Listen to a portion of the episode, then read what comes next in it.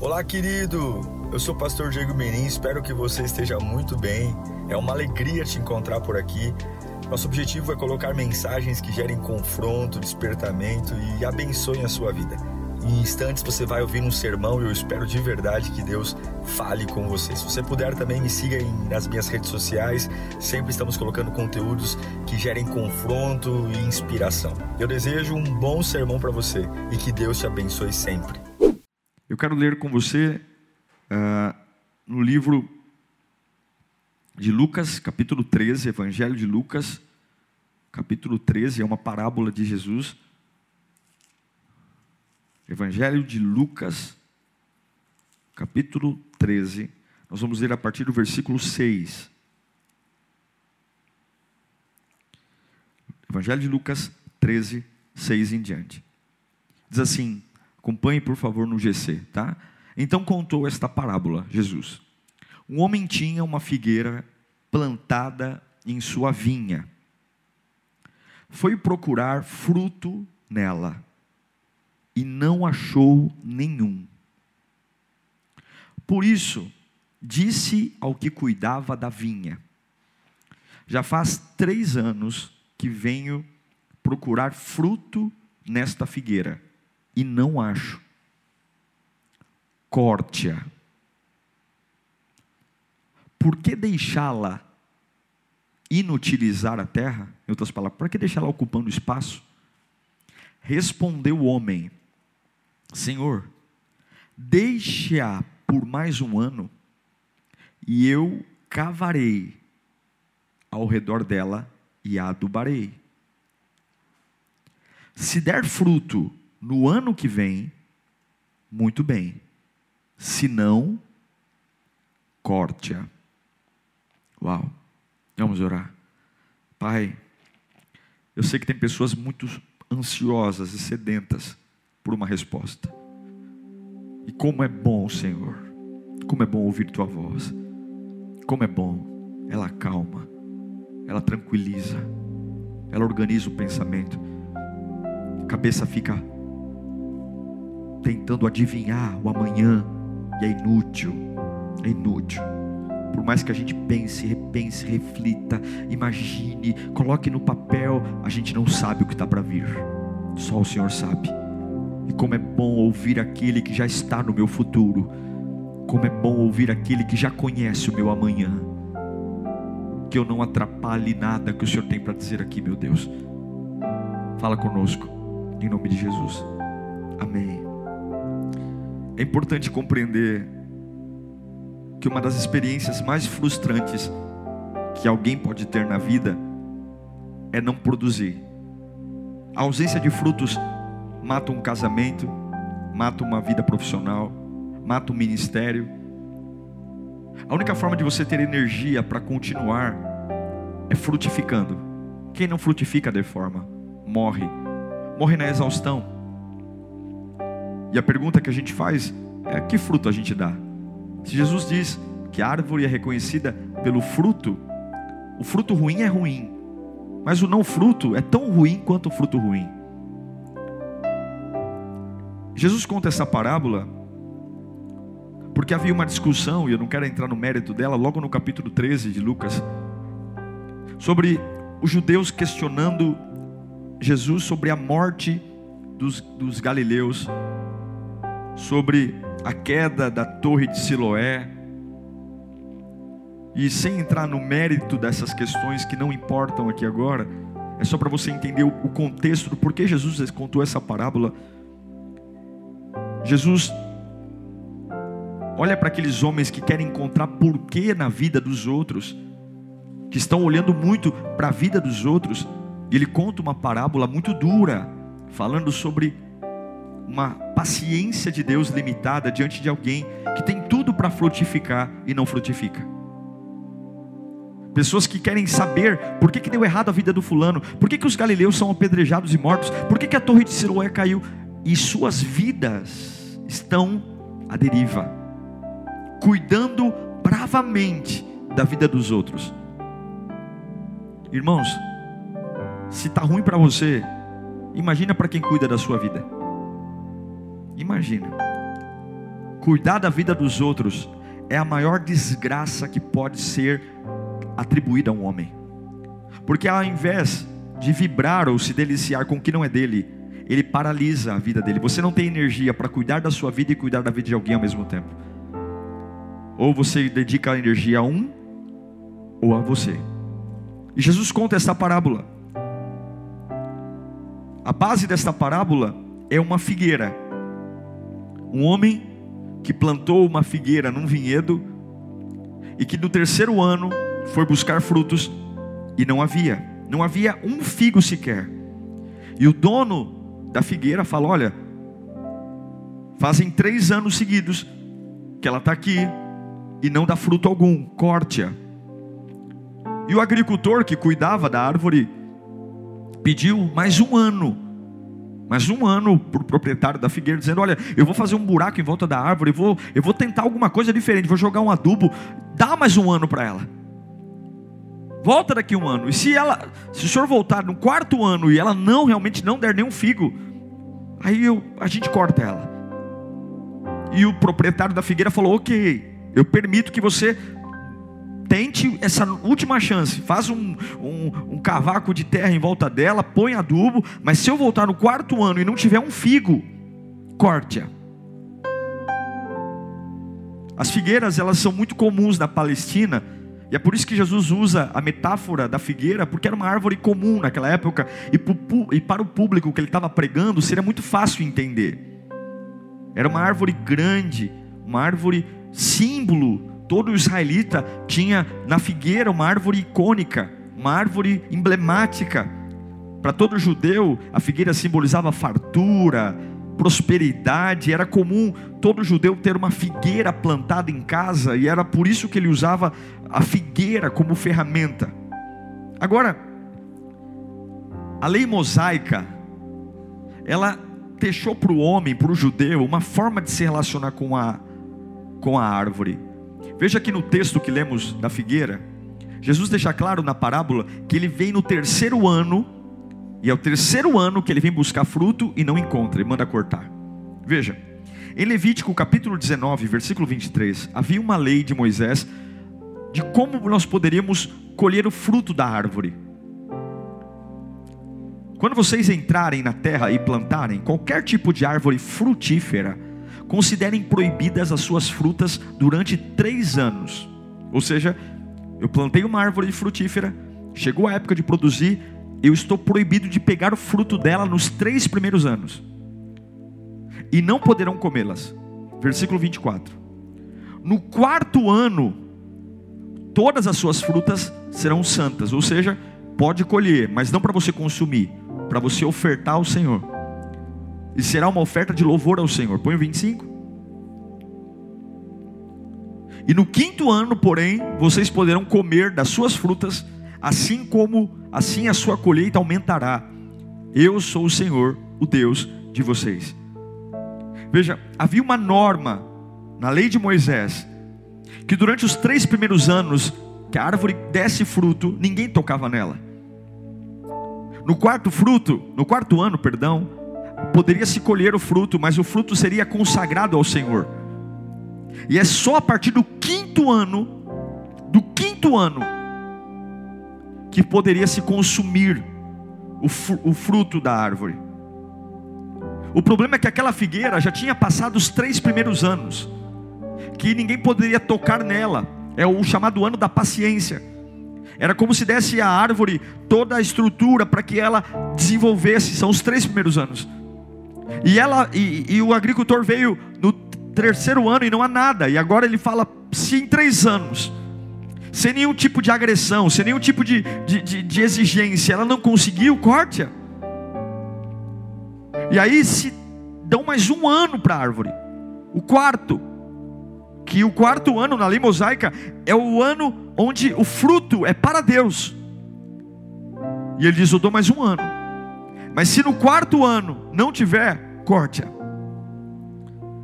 Essa parábola mostra a indignação de alguém que fez tudo, plantou, separou, colocou uma expectativa, e agora mostra uma indignação do dono da árvore, porque não frutifica. Porque o não, o não frutificar da figueira ocasiona prejuízo dono da árvore. Ela está ocupando um espaço inútil.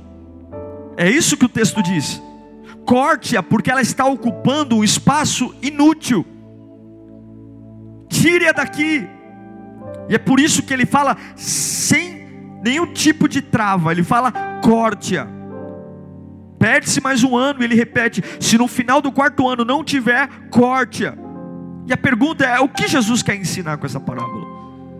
Por que, que essa parábola tão dura? O ensino central dessa palavra é que a paciência de Deus, que é algo que todos nós contamos com ela, a paciência, a misericórdia, e todos nós acordamos dizendo: eu posso pecar à vontade, ou eu posso fazer na minha vida o que quiser porque Deus perdoa. Sim, Deus é paciente, é misericordioso, mas essa parábola vem nos ensinar que a paciência de Deus tem um limite. Há um limite para essa minha fase de adaptação. Há um limite para essa minha fase de ser um novo convertido e, e, ter algumas dúvidas básicas. Há um limite que são os três primeiros anos. Há um limite para eu ficar batendo cabeça. Eu sou novo convertido, mas chega uma hora. Chega uma hora que o dono da figueira, aquele que investiu, aquele que derramou seu sangue, aquele que, que entregou seu filho, aquele que, que depositou dons espirituais, meu Deus, ele deixou uma Bíblia, ele deixou o Espírito Santo entre nós, ele deixou a igreja, ele plantou ferramentas. Chega uma hora que eu tenho que frutificar, não dá para passar 15 anos plantado no lugar certo, tendo tudo certo, o dono da figueira fez tudo, e eu ainda ficar com a mesma ladainha, ainda não deu, ainda não consegui superar, ainda não chega uma hora que a paciência de Deus tem um limite. A primeira coisa que esta parábola nos ensina é chocante, principalmente para crente mimizento. A paciência de Deus tem limite. Ninguém quer ouvir isso. Ninguém quer ouvir. Todo mundo quer ouvir o contrário. Quero ouvir que Deus é amor.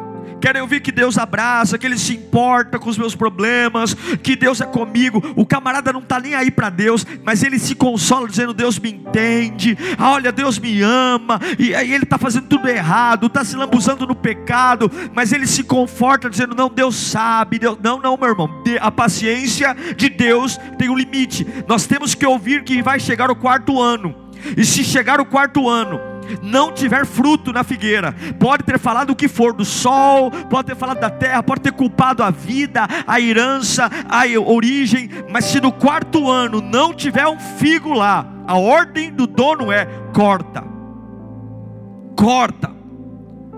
Isso é chocante para um evangelho que nós olhamos como um evangelho de oportunidades infinitas. E é.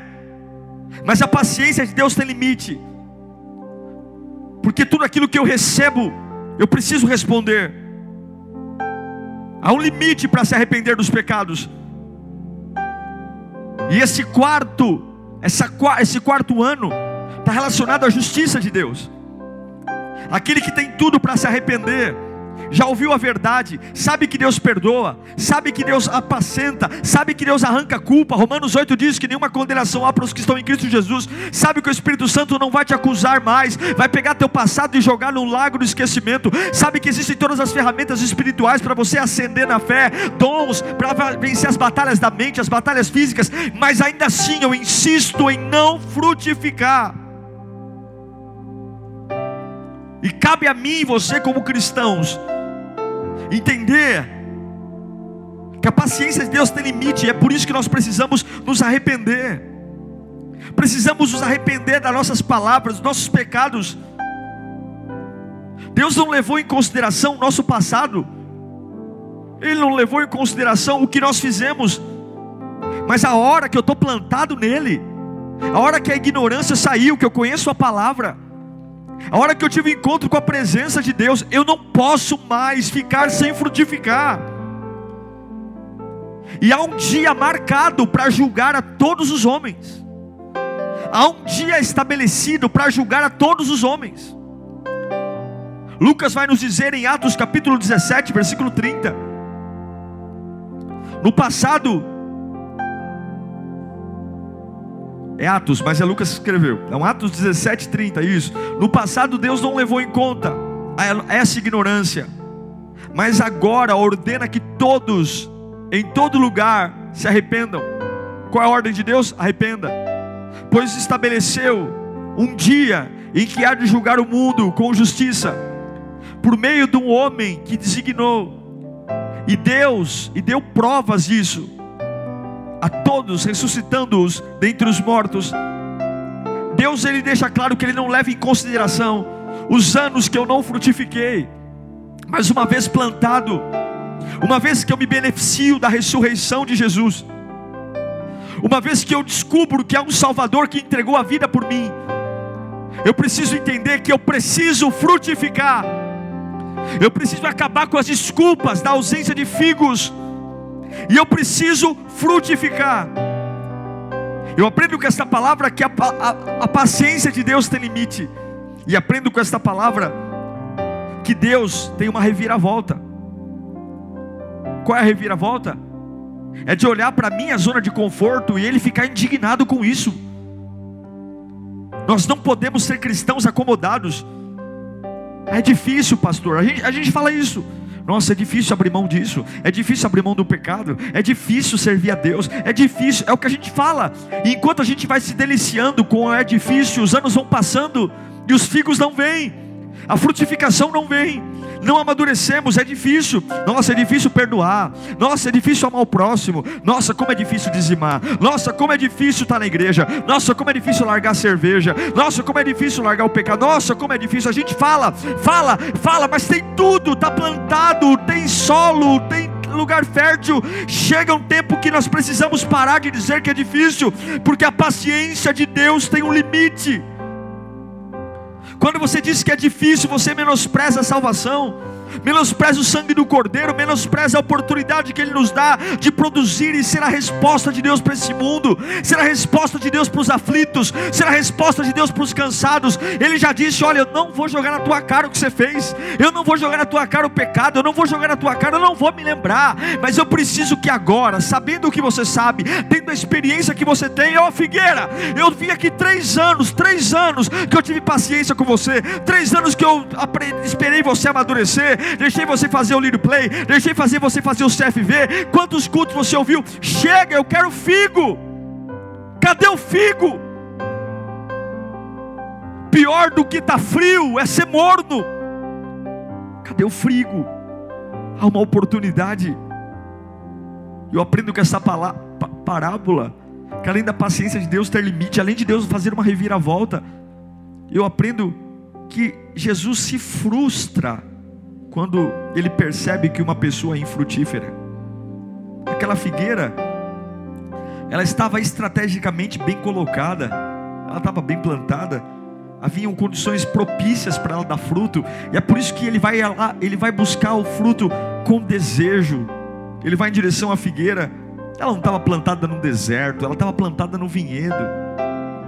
O dono da figueira, ela vai procurar fruto, ele vai procurar fruto, talvez imaginando como deve ser prazeroso deliciar um figo. Eu não sei se você já foi ao mercado para comprar um produto que você gosta muito de consumir, um chocolate, um, um doce, e aí você volta para casa frustrado porque você vai projetando, né, degustar aquele produto e, e de repente você vai na prateleira e, e não tem nada. Eu imagino que a frustração de Jesus era mais ou menos essa. Ele sai de casa dizendo: Eu vou degustar um figo maravilhoso. E quando ele chega perto da árvore, sabendo que é a estação própria, sabendo que é o momento próprio, ele revira entre as folhas. Não há nada além de galhos, madeira e folhas. Imagine as expectativas frustradas. Será que Deus tem se frustrado conosco? Quando Ele vem sondar os nossos corações Durante muito tempo nós acreditamos que honrar a Deus é fazer algo para Ele, mas os frutos que Deus espera de nós não está no campo do fazer. Algumas pessoas falam: ah, eu preciso trabalhar para Jesus, eu preciso ir para a igreja, eu preciso ser um voluntário. Nossa, eu vou. Deus não quer o fruto do fazer. Isso as empresas fazem. Porque nós sempre associamos o fruto à tarefa. Ai, graças a Deus eu estou frutificando, estou cantando, estou dançando, estou na recepção. Não, isso não é fruto que Deus quer colher, não. O fruto é, por exemplo, o testemunho cristão, é mostrar para o mundo como você reage quando você é contrariado, quando a porta fecha, quando você ouve não, quando você tem tudo para agir como um ímpio, mas reage como um servo de Deus. Isso é um fruto. É mostrar para o mundo quando você ganha um salário igual a todo mundo, mas não tem uma vida igual a todo mundo. É esse fruto. Porque não adianta fazermos coisas se na nossa vida pessoal, nosso testemunho não é visível. É o modo de como as pessoas nos veem. É o fruto de estar doente e Deus poder colher um figo maravilhoso no meio da minha doença. É o fruto de saber que a minha casa está em pé de guerra. Todo mundo grita, todo mundo quebra tudo e eu não me junto a isso. E Ele colhe um figo maravilhoso em mim, porque enquanto todo mundo se, se agride com palavras fisicamente, eu estou em algum canto da casa orando pela minha família. E vai dizer: Nossa, que figo precioso. É quando eu simplesmente escolho acreditar, escolho não me render. O fim está na ponta do meu nariz, mas eu escolho não me render. O fruto que ele quer é o testemunho. E não adianta você cantar, tocar, dançar, servir, pregar, se esse fruto não existe. É o fruto de uma devocional diária de acordar, eu tenho o hábito todos os dias escrever um texto e mandar para as pessoas. Esse texto é gerado na minha devocional. É o que Deus fala para mim, no meu coração. Eu escrevo no bloco de notas e mando no WhatsApp, posto nas redes sociais. Porque eu preciso me lembrar que existe alguém que conduz a minha vida. O fruto é uma vida devocional. Não é o muito falar, o muito pregar, o muito, o muito querer não é fama, não é sucesso, não é viagem. É uma vida simples, que tem um estilo de vida que honre a Deus e uma vida devocional. O meu particular, a minha oração. Cadê esse fruto? É o amor à igreja, não amor à tarefa. Porque se você amar a tarefa, quando te tiram uma tarefa, você se perde. Mas é o amor à igreja, não a igreja só local, mas a igreja de Cristo sabe? É se envolver com a obra, é ser útil, é entender para onde, onde precisa, não ser egoísta, dizer não, eu, eu vou lá assistir o culto, não, eu vou me oferecer, eu vou, como Paulo diz, eu vou me desgastar por uma causa, eu vou suar a camisa, eu vou, eu vou me consumir por um objetivo. A Bíblia diz que Jesus fica frustrado quando ele vai à figueira e não há nada, nada, nada. Mas essa parábola, além de me ensinar que a paciência de Deus tem limite, além de me ensinar que Deus faz uma reviravolta, colocando a sua indignação, além de mostrar para mim que Deus, Ele, de alguma forma, Ele tem frustração com o infrutífero. Essa parábola também me ensina que existe uma chance para todos os infrutíferos. É lindo perceber quando o dono da figueira, no terceiro ano, chega e não há nenhum, nenhum figo, ele manda cortar. E a Bíblia diz que existe alguém, o cuidador da figueira, olha para o dono e fala assim: Mas Senhor, corta hoje não, dá mais um ano para ela. Eu vou fazer um buraco em volta dela, eu vou pôr adubo. Aí no quarto ano, que é o ano onde o fruto é consagrado a Deus, no quarto ano o senhor volta. Se não tiver figo, aí a gente corta ela. Eu acho lindo, porque o empregado teve compaixão da figueira e rogou pela vida dela. Se você está se sentindo derrotado hoje, derrotado por uma situação, e talvez você ouvindo essa palavra tenha dito: Nossa Senhor, realmente eu estou sendo tão infrutífero, tão pequeno, tão menino. Estou na igreja há tantos anos e nunca produzi nada. Estou na igreja há tantos anos e sempre me enroscando nas mesmas coisas. Minha vida não muda, sempre batendo a cabeça nos mesmos lugares, não há um figo. tento me motivar com as programações, com o entretenimento, mas eu não consigo crescer como pessoa, amadurecer. Eu quero dizer que há alguém hoje, alguém que tem cuidado de você, chamado Espírito Santo, que está dizendo para o dono, o dono da figueira, dizendo: dá mais um ano para ele, dá mais um ano, dá mais um ano para essa mulher que, que bateu a cabeça, dá mais um ano, dá mais um ano para esse jovem. Eu sei que ele já deveria ter dado fruto. Eu sei que ele já ouviu muitos sermões, eu sei que ele já teve muitos encontros, eu sei que ele já teve muitas oportunidades, mas ainda assim, o senhor tem toda a razão de querer cortá-lo. Eu sei que o senhor tem toda a razão de querer cortá-lo. O senhor tem toda a razão, mas dá mais um ano para ele. Dá mais uma chance para ele, dá mais um ano para ele. Eu vou, eu vou adubar. Eu vou colocar adubo novo aqui em volta dele. Não é possível que agora não vá. Dá mais um ano para ele. Não corta agora não. E a ordem do Senhor é ok, eu vou aceitar, eu vou aceitar esse mais um ano. Mas se eu voltar daqui um ano e não tiver figo, aí vai cortar. Aí não tem, não, tudo bem. Mas eu acredito e eu quero liberar essa palavra. Eu quero liberar essa palavra para você que está me assistindo aí. E eu não sei o que aconteceu. Eu não sei o que aconteceu, que de uma hora para outra você se perdeu, de uma hora para outra nada faz sentido. Trabalhou, trabalhou, trabalhou e não tem figo, tem tronco, tem folha, fez um monte de coisa, mas não tem fruto. E é frustrante não ter fruto, é frustrante olhar para dentro de si e perceber que, por mais que eu tenha aprendido a estar num lugar onde se chama lugar de Deus, a minha alma é uma alma imatura, minhas emoções são imaturas, o pecado ainda ronda dentro de mim. Eu não cresci no meu testemunho, eu não cresci na minha frutificação, eu não tenho uma devocional com Deus. A Bíblia ainda é um livro estranho para mim, mesmo estando na igreja há tantos anos, não li a Bíblia uma vez inteira ainda, e por isso eu não frutifico, por isso eu não avanço, por isso que eu reajo tão pobremente nos meus conflitos internos, por isso que eu deposito minha confiança em pessoas, mas hoje, hoje o Espírito Santo que representa este empregado, ele está dizendo para o dono que é Deus, dizendo: Olha, dá mais um ano para ele, e eu quero declarar mais um ano de oportunidade para todos nós, para todos nós que estamos aqui hoje sendo confrontados por essa palavra, que por alguma razão, seja familiar, seja pessoal, seja um erro nosso mesmo, por alguma razão a gente não frutificou, tínhamos tudo, tínhamos tudo, nos batizamos, ceiamos, viemos à igreja, lemos a Bíblia, fizemos teologia, fizemos tudo, mas ainda assim, com a cabeça dura que temos, nós não frutificamos porque olhamos para o homem, olhamos para as pessoas, depositamos a fé onde não deveríamos, fizemos acordos com cartas marcadas, nós não tive, mergulhamos de corpo e alma, mas Deus está dizendo hoje: eu vou dar mais um ano para esta pessoa, eu vou dar mais um ano, eu vou dar mais um ano, eu vou dar mais um ano, eu vou dar mais um ano para ele, não perca tempo. Se você está sofrendo aí, porque está numa altura da sua vida, esse mais um ano é a fase de agora. Esse mais um ano é até o dia que eu e você tivermos ar nos nossos pulmões. Esse mais um ano é até o dia que eu e você pudermos controlar o nosso dia, enquanto o coração bater, enquanto o cérebro funcionar. Porque a hora que os pulmões esvaziarem, a hora que o coração parar, acabou. Ele virá até a figueira. E se na figueira não houverem figos, ele vai cortar. Ele vai arrancar de lá. A Bíblia diz que que adianta o homem ganhar o mundo inteiro e perder a sua alma?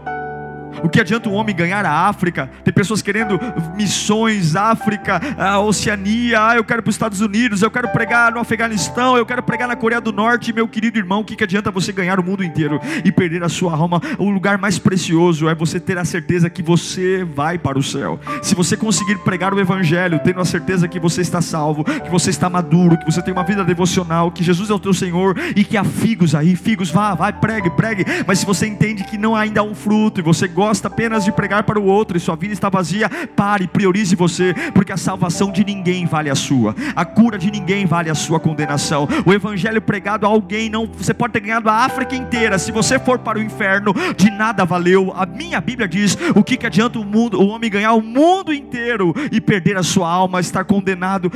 Jesus está cobrando figos hoje. Figos. Que a gente possa se arrepender que possamos nos arrepender agora, porque ainda há um agricultor dizendo: dá mais uma chance para ele, dá mais um ano para ele, nos arrepender. A Bíblia diz que ele não leva em conta o tempo da ignorância. Jesus tem sede e fome por figos, que você possa entregar seus figos a Ele hoje. O Evangelho é poder, o Evangelho é poder para mudar pensamentos, mudar corações o Evangelho é poder para mudar palavras. Tem pessoas que dizem: Ah, pastor, eu não mudo porque eu venho de uma família assim.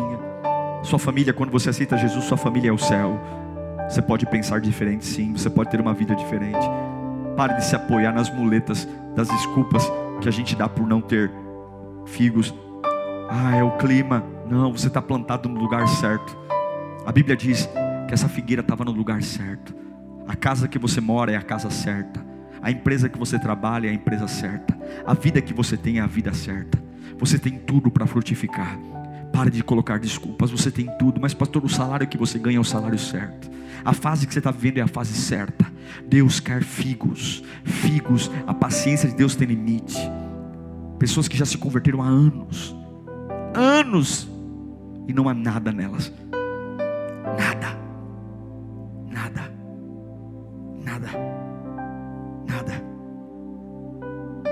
Fruto nós temos dado? Que resultado nós temos dado? A conclusão dessa parábola é o dilema entre a misericórdia e o juízo. Deus tem misericórdia, mas a misericórdia de Deus termina quando começa o juízo. Não olhe só para o amor de Deus, Ele é amor, mas Ele também é justiça. E tudo que é dado será cobrado. A lei da semeadura ela é infalível. A gente planta, a gente colhe. As coisas que a gente mais ouve é: eu não sei por que isso está acontecendo comigo. Eu não sei, a gente sabe. A gente só não quer olhar, mas a gente sabe.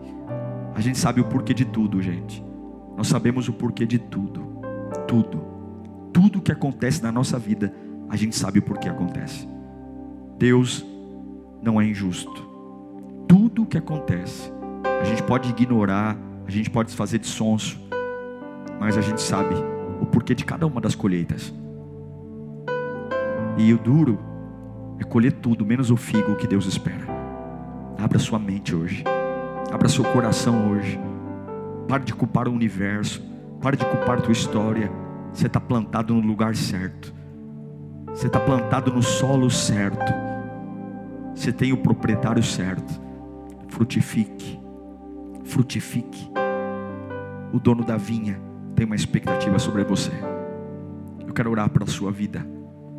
Eu quero orar para que você pare de olhar para a vida dos outros. Jesus conta aquelas, essa parábola para os judeus que querem entender por que, que os galileus são mortos, que querem entender por que, que a torre de Siloé caiu e que não se preocupam com as suas próprias vidas, que não se preocupam consigo mesmo. E ele fala: Olha, vocês são uma figueira, que enquanto ficam com esse papinho furado de, de por que, que aconteceu isso com fulano, com ciclano, enquanto isso vocês estão frustrando a minha expectativa em vocês. Não há nada, nada a colher. Cadê os figos? Cadê os figos? Cadê os figos? Cadê? Cadê o testemunho? Cadê? Está na igreja há 40 anos e é um fracote. Reage como um ímpio. Você só sabe estar bem quando te agradam. Só sabe estar bem quando te aplaudem? Quando te elogiam? E quando fecham a porta para você, e quando fazem cara feia, e quando você tem uma expectativa que vão apoiar o teu sonho e ninguém apoia. E aí você desiste, e aí você vira, vira, como dizem, é a casaca, vira, desiste. Um dia aplaude, beija, ama, outro dia difama, fala mal, porque você é movido por resultados, é movido ou então, louva a Deus quando há uma luz no fim do túnel. Quem disse que sempre vai ter luz no fim do túnel? A fé não é uma coisa que você vê, a fé é uma algo que você espera. Tem dia que você vai estar na escuridão da vida e não vai ter nada, nada mostrando uma esperança. E ainda assim você espera que haja. E todo mundo vai gritar ao teu lado: não tem, meu, acabou, se entrega, morre, se afoga. E você vai dizer: não, mesmo que eu não veja, não sinta, não perceba, eu creio. Isso é fé, isso é fruto. Esse fruto Jesus ama comer.